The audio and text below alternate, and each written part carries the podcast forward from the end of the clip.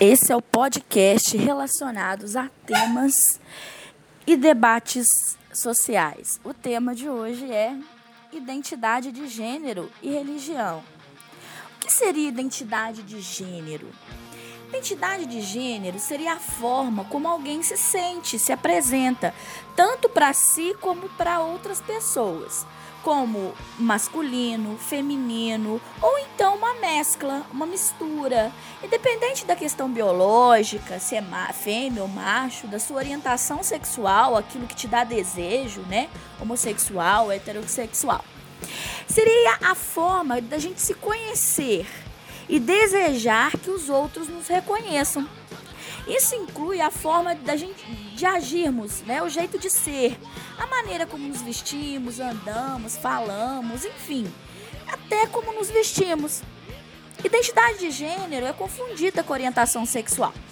Por exemplo, é muito comum pessoas travestis serem consideradas como homossexuais, pois o fato dessas pessoas postarem seus corpos elementos femininos leva a maioria das pessoas a afirmarem que os travestis se sente atraída por homens. Na verdade, o travesti pode se sentir atraído. Seria uma orientação do desejo, tanto por homens como também por mulheres e por até outro travesti. Ser travesti não determina a orientação do desejo da pessoa. É necessário focar que, essas pessoas, que as pessoas travestis, como conhecemos no Brasil, não são encontradas em todas as partes do mundo. Em alguns países, as pessoas que nós brasileiros julgamos travestis recebem outros nomes. Existem casos de países onde se reconhece nas, nas travestis características divinas, sendo consideradas deusas ou até portadoras de sorte e bênçãos. Vocês sabiam? Existe também, além do travesti, as pessoas transexuais, que são indivíduos que não reconhecem como seu corpo biológico, ou seja, são pessoas que não reconhecem de determinado sexo, mas seu corpo é biologicamente o, oposto, sexo oposto. São pessoas que geralmente buscam adequar cirurgicamente seus corpos para aproximar-se do sexo pelo qual ele se reconhece. Para a ciência, especialmente a medicina, são consideradas pessoas com transtornos de identidade de gênero e carecem de tratamento para se adequar às características anatômicas ao sexo com a qual essa pessoa se identifica. Desde os anos 1990, com o crescimento dos movimentos sociais que lutam pelo reconhecimento de direitos humanos de lésbicas, gays, travestis, transexuais, bissexuais, tem sido usados em algumas siglas o termo transgênero para reunir as necessidades e evidências de travestis e transexuais conjuntamente. O tema é bem controverso, por vezes inadequado, pois trata da mesma, da mesma forma demandas conjuntamente. É um termo muito polêmico, inadequado, Além disso, o termo transgênero também é utilizado para designar outras manifestações de identidade de gênero, como por exemplo os transformistas, chamado em outros é, como crossdresser ou drag queens, pessoas que se utilizam de elementos de um determinado gênero, seja masculino ou feminino, para realizar uma apresentação artística ou mesmo satisfazer um desejo, um fetiche de sentir-se de outro gênero. A sigla LGBTT corresponde a lésbicas, gays, bissexuais, tra travestis e transexuais. Pode aparecer em diversas orientações diferentes, de acordo com o critério. Por exemplo, GLBT, GLTB, LGTTB, LGBT todas se referem às mesmas pessoas. Vale ressaltar que quando na sigla aparece apenas um T, é porque se refere a transgênero de uma forma bem geral. Então, o conhecimento nos faz tirar qualquer tipo de preconceito, não é verdade? Vamos analisar e, principalmente, vamos respeitar. Esse é o podcast. Daqui a pouco vamos falar um pouquinho sobre religião. Religião. Religião é um dos maiores fenômenos que, que estão na humanidade. Ela é mais importante entre aqueles pertencentes ao ser humano. Toda cura, cultura, civilização desenvolveu um sistema religioso. Fosse ele mais elementar, como as religiões nativas da América, da Oceania, fosse mais complexo, como as, como as religiões patriarcais do, de Abraão, judaísmo, cristianismo, islamismo. Após o advento das ciências humanas especializadas, como antropologia, sociologia, história e psicologia, muitos investigadores tentam explicar esse fenômeno religioso, de modo a definir o que é religião.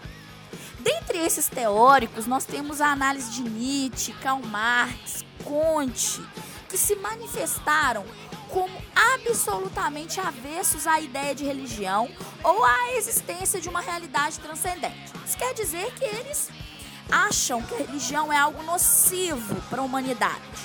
Marx dizia que a religião é o ópio do povo, assim como Kant, que cega o homem, e o Nietzsche, né, que é uma religião também pode cegar o homem. Por outro lado, temos outros pensadores como Emile Durkheim e o simbolista Michel Eliade, que buscam entender a religião como algo subjetivo, como algo mais objetivo, perdão procurando entender assim o funcionamento das noções do sagrado, do profano, do mito, das imagens, enfim, analisando práticas rituais, por exemplo, como sacrifício. Durkheim define a religião como sistema de crenças e práticas. Além da categoria do sagrado, podemos ver que Durkheim também destaca caráter coletivo da religião. A ideia de igreja ou eclésia está posta pelo sociólogo no sentido de comunidade, estrutura social. Nas sociedades primitivas, também nas grandes civilizações antigas, a manifestação do sagrado, a ação dos deuses, de um Deus único, depende da religião, é a que provoca a reunião e agregação dos indivíduos.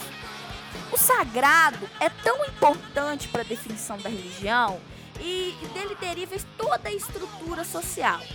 É importante ressaltar que ele, que ele também exige um espaço especial para as práticas dos rituais religiosos, que tem como intuito pôr os homens em contato com a realidade que é transcendente. A noção do espaço sagrado, dos lugares que são apartados do mundo profano, é bem limitada.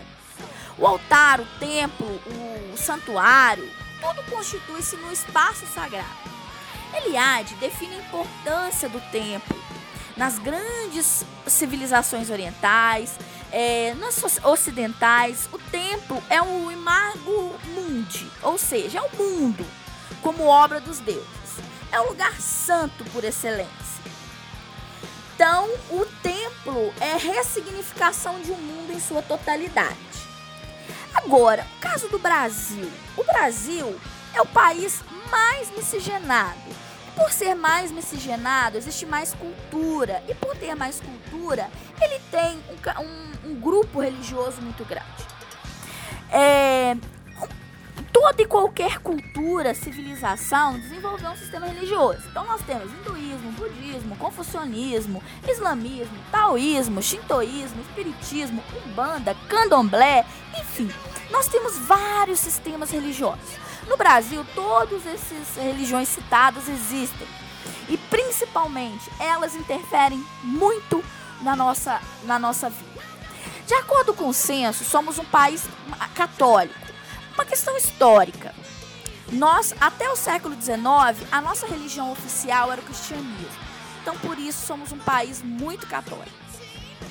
Então, é, era o catolicismo, na verdade. E aí foi por esse motivo que muitas religiões hoje são muito. É, ocorre um preconceito muito grande por eles. Por termos uma religião que foi durante muito tempo oficial e que, de certa forma, alguns julgam ainda a cultura do outro. Então, esse foi o podcast de temas relacionados a polêmicas. Nos vemos então na nossa, na nossa, na nossa aula síncrona. Um grande abraço.